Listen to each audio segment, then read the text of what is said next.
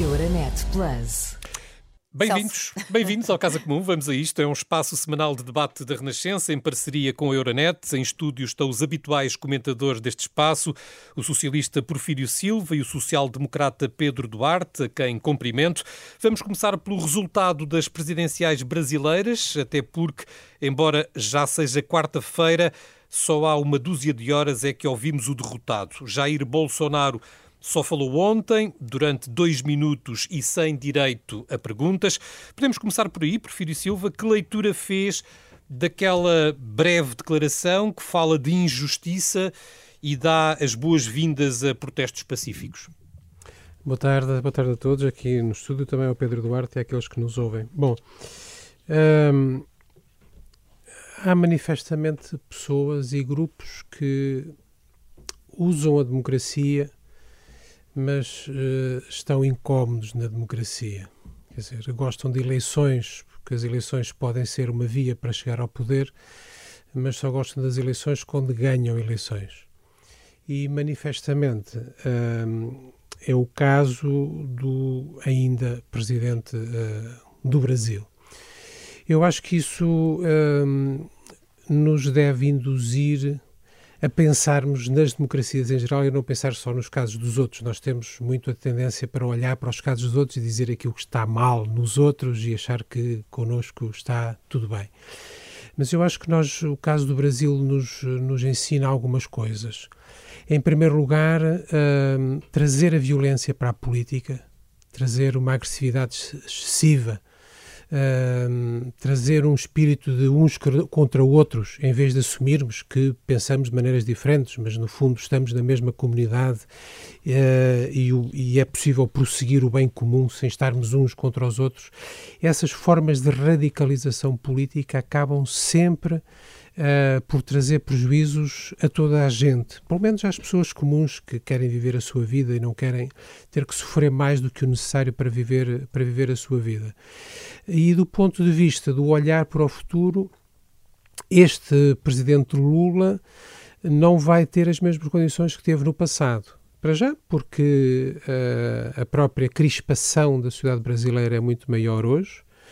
Uh, e também porque, na prática, uh, Lula acabou por ganhar as eleições não na base da sua base tradicional de apoio, mas na base de uma grande coligação que tinha como principal objetivo restaurar alguma normalidade na democracia. Mas depois o governar não é só isso. O governar é fazer opções políticas, opções económicas, opções sociais e a base de apoio desta candidatura de Lula da Silva é uma base de apoio muito heterogénea. E, portanto, ele vai ter que conseguir, um, enfim, implementar as suas políticas, mas também ter presente que tem que trazer alguma pacificação, alguma normalização ao país, porque de facto não há democracias em guerra. Já lá vamos ao que o vencedor terá que fazer, nomeadamente perante um país país que está claramente dividido. Antes, continuemos uh, no vencido. Uh, Pedro Duarte, o ainda presidente não o disse e só alguns minutos depois é que o chefe da Casa Civil revelou que vai uh, começar o processo de transição, portanto, não o ouvimos na boca do presidente, mas sim do seu chefe da Casa Civil, face a esta ambiguidade de Bolsonaro e ao que se tem visto, por exemplo, nos bloqueios das estradas, acredita numa transição pacífica? Muito boa tarde a todos de facto, eu acho que, olhando para esse período de, de, de transição, eh, apetece dizer que, face às expectativas que tínhamos, há uma, uma boa notícia e uma má notícia. Uh, um bocadinho à semelhança do, do próprio resultado. Um, em jeito de piada, ocorreu um bocadinho esta ideia de que houve também uma boa notícia e uma má notícia. A boa notícia foi o facto de Jair Bolsonaro ter perdido as eleições a má notícia é o facto de Lula ter ganho. É? Isto correu um bocadinho como, como piada. Mas agora, olhando já para este período de transição, acho que se pode dizer a mesma coisa no sentido em que a má notícia é manifestamente este comportamento de Jair Bolsonaro, uh, de ele próprio, que tem responsabilidades acrescidas enquanto presidente, como foi dito e bem pelo, pelo Porfírio, presidente eleito democraticamente e que, portanto, uh, tem um dever de de, de, de, se cingir às regras democráticas, e eu diria até às regras de civilidade e maturidade hoje em dia cívica, eh, e não o tem feito. De facto, o seu comportamento ao não, não reconhecer, ao não cumprimentar o adversário, entre muitas outras coisas, de facto, são altamente censuráveis, assim como aqueles seus apoiantes uh, mais radicalizados, mais fanáticos, que têm até recorrido à violência, como temos visto, infelizmente. Mas eu, contudo, apesar de tudo, acho que há uma boa notícia. É que, do ponto de vista uh, estritamente institucional, uh, eu julgo que o país está a reagir bem, incluindo alguns membros do governo de Bolsonaro, se calhar de forma surpreendente, mas a verdade é que estão a assumir posições que eu acho que, que devem ser elogiadas desse ponto de vista. A própria comunidade internacional julgo que tem reagido de forma muito, eh, muito sensata, mas veemente. E, portanto, eu acredito que, apesar destas manifestações que, que vamos vendo, do, apesar do próprio comportamento individual, pessoal de, de Bolsonaro, que, que, parece querer a, a, todo o custo é? mimetizar eh, Donald Trump em, em, todas as suas vertentes, uh, mas eu dizia que, apesar disso, eu tenho alguma esperança de que o país possa sair uh, para uma normalidade democrática, vamos pôr as coisas assim, independentemente depois do contexto social, eh, do contexto económico e até do contexto político, como o Prefeito estava a dizer também, e eu, eu, concordo, eh, ser sempre difícil. É? Mas acho que para já o essencial, de facto, é, é, é uma, uma, estabilização, uma normalização, eu diria, democrática, que acho que é fundamental para aquele país. Falemos então do, do grande vencedor, partindo do princípio que tudo vai correr bem, como esperamos que, que, que, que aconteça. Uh, Prefiro Silva, uh, começava uh, começava há pouco a falar da, das tarefas, digamos, que Lula da Silva tem pela frente. Um, como é que ele deve gerir o país nesta altura, uh, até tendo em conta este resultado tão dividido? Bom, é, é, de facto, vai ser, vai ser de facto uma dificuldade, mas eu insisto numa coisa que disse no, no momento anterior e que é, há uma tarefa, digamos assim, pré-governativa, que é uma tarefa sociopolítica e que é trazer alguma pacificação ao país. Nós hoje vemos que há muitos países em que há forças políticas que consideram que a primeira condição para terem vencimento é uh, partir a louça toda, é pôr uns contra os outros. E aquilo que está a acontecer hoje no, no, no Brasil é um processo que começou há muito tempo. Dois aspectos. O uso da religião para efeitos políticos uh, de certos grupos religiosos, muitos quase seitas, uh, procurando, enfim, afastar um catolicismo que no Brasil é, é, é, tem sido um catolicismo de grande preocupação social e de grande imersão nas populações, grupos novos, muito ligados ao poder económico, uh, muitas vezes, de formas às vezes até bastante estranhas, que fizeram disso, dessa mistura, uh, um fator. É preciso contrariar isso. Por outro lado, o uso político da corrupção. É? Eu diria até que é uh, os grandes corruptos a usarem o tema da corrupção para afastar uh, os não corruptos ou aqueles que não se comparam de maneira nenhuma. Vou dar um exemplo, o afastamento de Dilma uh, por, uma, por uma questão aparentemente legal, mas que no fundo foi tirar do poder uma pessoa talvez das mais impolutas que o Brasil conhece uh, nos últimos anos em termos de gestão. E, portanto, é preciso restituir alguma normalidade. A política não é uma guerra, não deve ser uma guerra. A política deve ser, a política democrática deve ser a capacidade das pessoas se juntarem e, em função das suas diferenças, encontrarem formas de resolver os problemas do país. Eu acho que antes das políticas concretas, Lula tem que fazer um esforço quase sobre-humano para restaurar alguma normalidade ao debate democrático e para ser capaz, até para ser capaz de gerir a sua maioria, uh, de, de, de, conseguir algum caminho. Não nos esqueçamos que o bolsonarismo perdeu a eleição presidencial mas ganhou muitas outras eleições. Na, na parte uh, legislativa e na parte estadual, uh, o bolsonarismo teve mais vitórias do que os, os apoiantes de Lula. E, portanto, uh, para conseguir alguma, alguma política concreta, precisa, desde logo, capacidade para restaurar alguma normalidade social, alguma tolerância, e é bom que nós olhemos para estas, para estas pré-condições de uma política democrática, que é para não cometermos nós os mesmos uhum. Pedro Duarte, independentemente da base de apoio uh, que Lula da Silva tem, uh, o que é que este resultado vai mudar na política brasileira? Há, evidentemente, ainda muitas interrogações. Uh, eu, eu, subscrevo o que disse o Porfírio. Acho que era muito importante que, de alguma maneira, se atenuasse esta polarização extremada que de facto está a ser levada ao limite e ainda por cima está quase matematicamente a dividir o país ao meio, como se viu no resultado eleitoral. Eh, e de facto um país não pode evoluir se, estiver, eh, quer dizer, se estiver dividido em duas faces em cada uma está virada para o seu lado, ou quando se, se voltam para o mesmo sítio é para se confrontarem de forma tão, tão radicalizada como, como por vezes temos visto. E, portanto, eu acho que, de facto, essa deveria ser ou deverá ser uma primeira grande missão. Uh, confesso que no, no, discurso da noite eleitoral de, de, Lula, eu essa parte não apreciei, acho que ele não deu aí os sinais que poderia ter dado logo desde o primeiro momento, mas isso também vale o que vale, foi, é uma noite eleitoral, um, acho que percebeu-se até pelo, pelo, pela forma como fez aquela intervenção, que ainda estava a viver o, o calor do momento de forma bastante intensa, é normal, mas eu espero que a partir do momento que, pelo menos a partir do momento que tome posse, que de facto possa caminhar nesse sentido. E depois há de facto um problema que eu acho que tem que ser resolvido, para além de um contexto económico difícil que o Brasil vai atravessar e está a atravessar que aliás não é muito diferente do que se passa noutras economias, grandes economias globais, é? mas de facto este é um ciclo difícil, particularmente difícil. Há um problema de facto de, de, de político também, Uh, mas que tem a ver com, com algo que foi referido também já, já, já nesta nossa conversa, mas com um passado do, do PT, particularmente do reinado de Lula, que está, quer queiramos, quer não, ensombrado por práticas políticas muito pouco. Uh, eu diria, eticamente muito questionáveis, vamos pôr as coisas assim. Eu não quero entrar em causa, que sou, ou melhor, pôr em causa ou entrar sequer no debate a propósito do, dos processos judiciais, das suas condenações, mas todos nós sabemos que durante aqueles mandatos Uh, nós vimos, pelo menos virem a público, uh, circunstâncias, seja o mensalão, os lava-jatos e tudo, todos esses processos associados, que degradaram muito os pilares da democracia e que, em certo sentido, foram uma das razões e uma das causas para o surgimento do, do bolsonarismo e de outros fenómenos populistas no, no, no Brasil. E, portanto, eu acho que era muito importante que Lula tivesse consciência deste seu legado e que é muito importante dar sinais veementes de que esta é uma página diferente e que desta vez eh, terá uma atuação distinta do que teve, do que teve no passado. Muito bem, veremos eh, como corre este regresso de Lula da Silva à presidência do Brasil.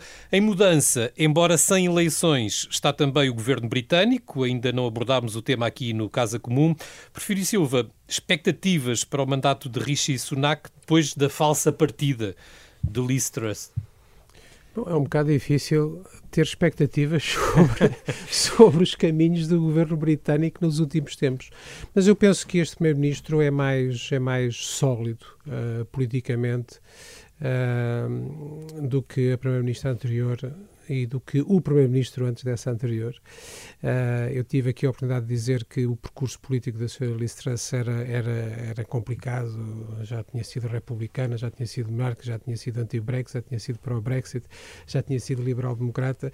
Uh, enfim, eu penso que este Primeiro-Ministro é mais sólido. Acho que há aqui um problema que ultrapassa a circunstância deste Primeiro-Ministro e é a forma como se muda de primeiro-ministro sem eleições uh, no Reino Unido.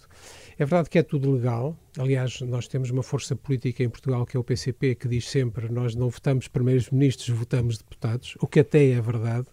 Uh, e normalmente há, uma certa, há um certo conforto da sociedade britânica com esta forma de mudar de primeiro-ministro, mas quando se faz uma, duas, três vezes de forma repetida, há um conflito entre legalidade e legitimidade. Mas eu uh, creio que, uh, embora eu não, não, não tenha uma expectativa política concordante com a, o programa deste primeiro-ministro, mas creio que do ponto de vista da capacidade de liderar o governo, da capacidade de manter um certo nível ético e na capacidade de ter uma visão mais clara, apesar de algumas, enfim, de alguns passos em falta que deu logo no princípio, geralmente com o ministro anterior, uh, mas creio que haverá condições para passarmos a olhar para o Reino Unido como uma democracia normal, em que podemos concordar ou discordar das políticas, mas em que a forma de fazer as coisas, a forma de governar, a forma de orientar o país é normal, e, e, e civilizada. E acho que isso, nos atuais momentos, já é uma coisa boa e, desse ponto de vista, tenho uma expectativa positiva sobre este, sobre este Primeiro-Ministro. Pedro Duarte, esta falsa partida, como eu lhe chamei, de Liz Trust, eh, teve, no entanto, o mérito de provocar muito debate sobre modelos económicos eh, eh, para enfrentar a crise, até por cá, não é? E, portanto, também abriu um bocadinho o debate sobre como é que como é que as coisas podem ou devem ou não devem fazer, não é? Sim, eu acho que há, eh, se este processo britânico eh, nos traz uma lição, nos pode trazer uma lição, é precisamente de que eh, aventuras populistas, estejamos nós a falar, por exemplo, do Brexit, que é mais estrutural, ou estejamos a falar daquele plano que a Liz Truss de facto apresentou, uh, daquele seu mini plano, como, como, lhe quis chamar na altura, mas que no fundo era, era uma, um, um, plano orçamental de, com algumas rupturas muito significativas, estas aventuras populistas têm custos por vezes, não é? Ao contrário do que se pensa, pode parecer muito popular a uma primeira vista, Uh, mas isso acaba por ter custos imediatos, como foi o caso desse plano de Liz Truss, porque os mercados financeiros reagiram e reagem ao, ao minuto e, portanto, sentiu-se logo. Outros casos, como é o exemplo do Brexit, se calhar não é tão imediato, mas mais tarde ou mais cedo traz perturbações, até do ponto de vista político, porque eu acho que a, a instabilidade e a crise que se vive no Reino Unido não pode ser totalmente separada daquilo que é foi uma expectativa que foi criada com o Brexit e que manifestamente não, não está a ter qualquer concretização prática no dia a dia dos, dos cidadãos. E, portanto, eu acho que esta é uma primeira lição. Uma outra, eu acho, para acrescentar àquilo que, que já foi dito pelo Porfírio Silva, que eu acho que, que, que faz sentido, eh, e que tem a ver também com o próprio sistema eleitoral e, e partidário no, no, no, Reino Unido e com a forma de substituição dos primeiros ministros, acho que há um outro vetor que, que é uma cortina que está atrás de, de, das figuras que têm estado à frente do governo. Uh, e que tem a ver com o facto do Partido Conservador, de facto, estar uh, no, no, no, poder há, há muitos anos de forma consecutiva. E há um desgaste que é natural, nomeadamente no, no, no, no sistema político como é o britânico, muito bipartidarizado, digamos assim, em que de facto há dois grandes partidos e há uma alternância que é expectável, uh, há um determinado momento em que de facto uh, as forças movem-se quer seja por desgaste do, do, incumbente que está demasiado tempo no poder, quer seja por alguma impaciência da população de querer que haja alternância, que começa cada vez a ser mais difícil. E, portanto, eu, eu, eu comungo das expectativas positivas junto deste novo Primeiro-Ministro, designadamente quando se olha para os dois anteriores. Acho que o que ele traz de, de estabilidade, de moderação, de sensatez é algo positivo e será algo positivo, mas algo que é um bocadinho incontornável e que tem a ver com o desgaste do Partido Conservador e que é, acredito que vai ser muito difícil a este, a este Primeiro-Ministro conseguir dar a, a, volta. Acho que é um grande desafio e cá estaremos para avaliar dentro de, de algum tempo. Uhum. Ora, a forma de enfrentar esta crise global que, entretanto, se instalou, uh, passou nos últimos dias também por um aceso debate sobre o papel do Banco Central Europeu. O BCE mantém a estratégia de aumento das taxas de juros e está a fazê-lo de forma muito rápida dos 0 aos 2% em apenas 3 meses, prometendo que vai continuar até que a inflação volte a estabilizar nos 2%. Prefiro Silva, o Presidente da República foi muito claro na dúvida que manifestou sobre esta estratégia. O Primeiro-Ministro alinhou na mesma preocupação, mas eh, Christine Lagarde não parece estar muito preocupada com estes lamentos. Não? É? Sim, um, bom, nós, eh, eu fui, fui rever as minhas, as minhas notas e nós já falámos deste assunto aqui em, no princípio de junho deste ano. Quando a coisa começou, não é? Quando a coisa começou e quando estava a, a, quando a Fed, a Reserva Federal Americana, tinha, tinha começado a reagir e eu mantenho a mesma, a mesma opinião, quer dizer... Um, a generalidade dos bancos centrais estão a seguir uma estratégia que parece uma estratégia idêntica, mas para situações nacionais que não são exatamente as mesmas. Com exceção do Japão, que começa agora a ter uma pequena inflação depois de tantos anos de, de, de estagnação desse ponto de vista, uh, não está a seguir. Mas uh, a generalidade dos bancos centrais ocidentais estão a seguir a mesma estratégia da Fed. Uh, a Fed foi muito clara Uh, nós vamos uh, ter aqui um percurso de três anos de subida das taxas de juro consecutivas uh, mesmo que isso cause recessão, mesmo que isso cause desemprego. Aliás, o Presidente da Fed, uh, nessa altura, disse logo: sim, é mesmo para causar recessão, sim, é mesmo para causar desemprego, porque nós não vamos travar a inflação sem causarmos recessão e sem causarmos uh, desemprego. O problema é que a situação dos Estados Unidos e a situação da Europa não é exatamente comparável, tanto do ponto de vista económico como do ponto de vista sociopolítico. Do ponto de vista económico, os Estados Unidos fizeram grandes injeções de, de dinheiro nas populações na fase da pandemia, coisa que não aconteceu na Europa, e, portanto, de facto, há uma componente da inflação americana que é uma, uma, uma, uma, uma inflação puxada pela procura por causa disso, para haver mais dinheiro disponível. Isso não aconteceu na Europa. Uh, e nós agora estamos, aparentemente, a tentar copiar uma resposta a uma situação na Europa que não é a mesma situação que uh, nos Estados Unidos. Depois, por outro lado, uh, a situação na Europa, designadamente com esta sucessão de crises que temos tido desde uh, 2008 e depois 2010, 2011, é uma situação em que uma resposta tipo Falcão do lado do BCE não vai ser bem aceito do ponto de vista social e do ponto de vista político. Aliás, nós vemos que o BCE está a puxar a corda para um lado e os governos estão a puxar a corda para o outro.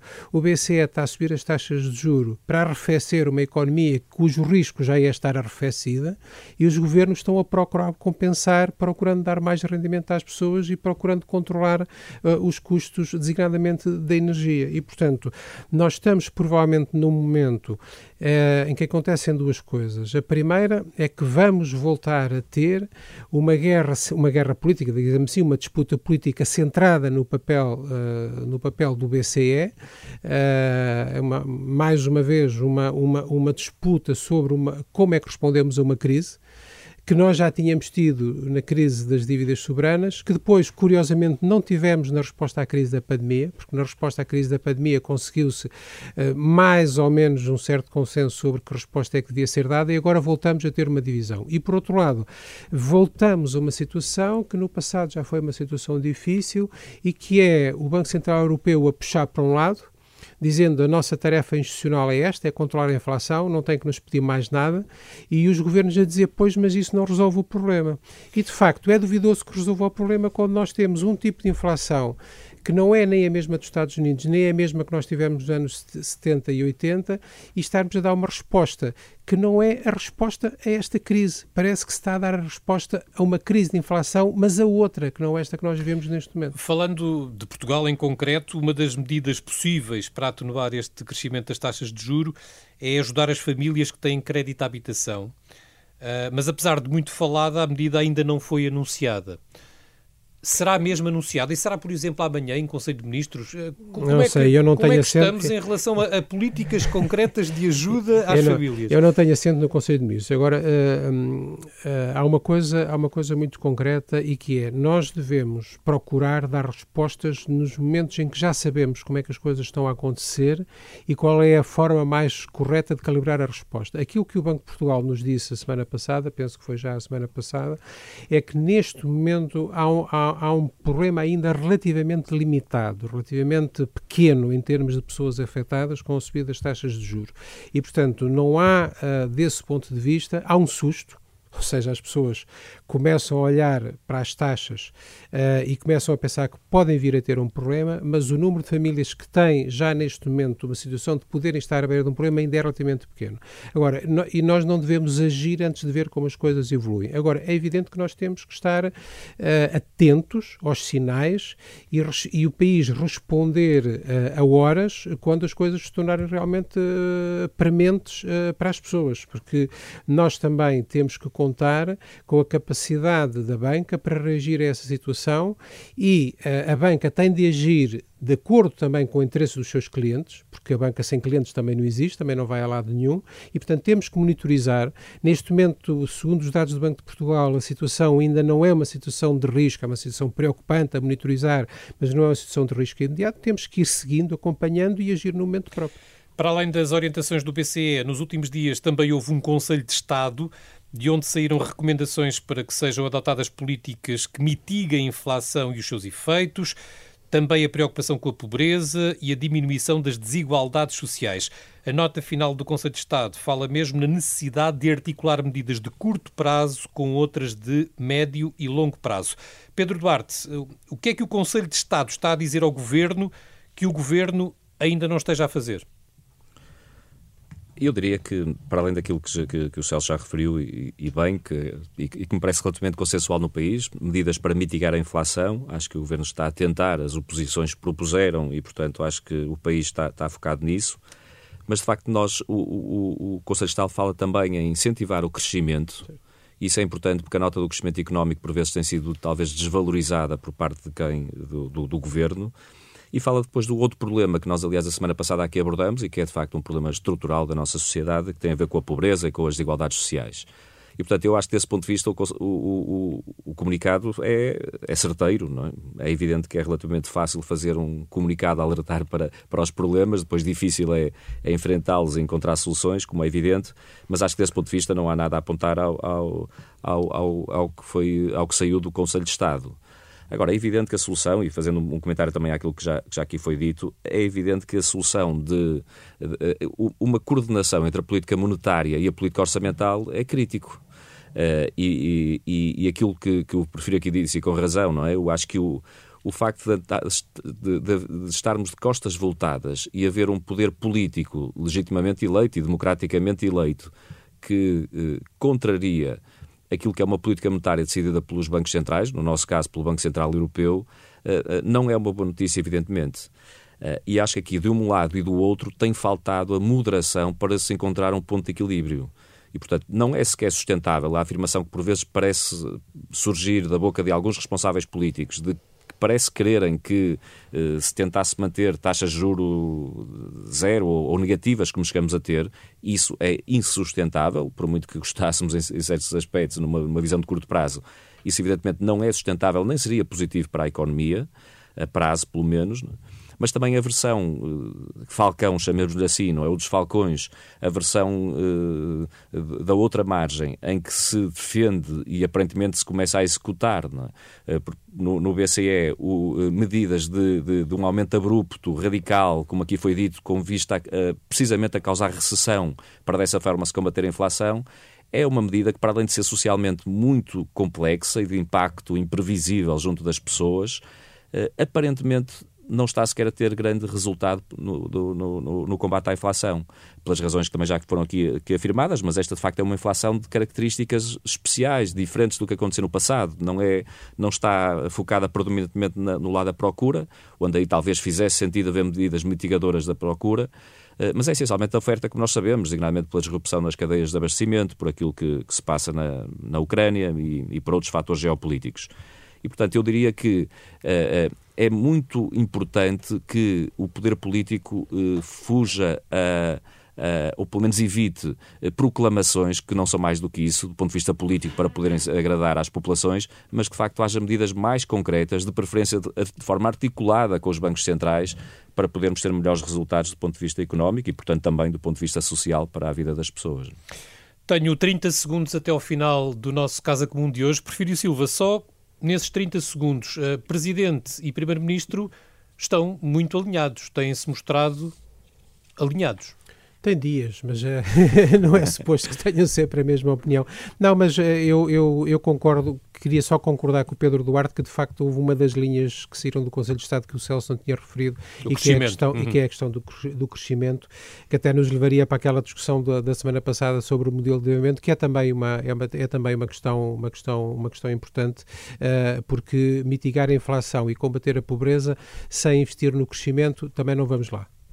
Muito bem, Porfírio Silva, Pedro Duarte, obrigado por terem vindo. O Casa Comum regressa de hoje a 8. Até lá, boa semana. Euronet Plus. Milano. Zagreb. Bruxelas. Sofia. Riga. Euronet Plus, a rede europeia de rádios para compreender melhor a Europa.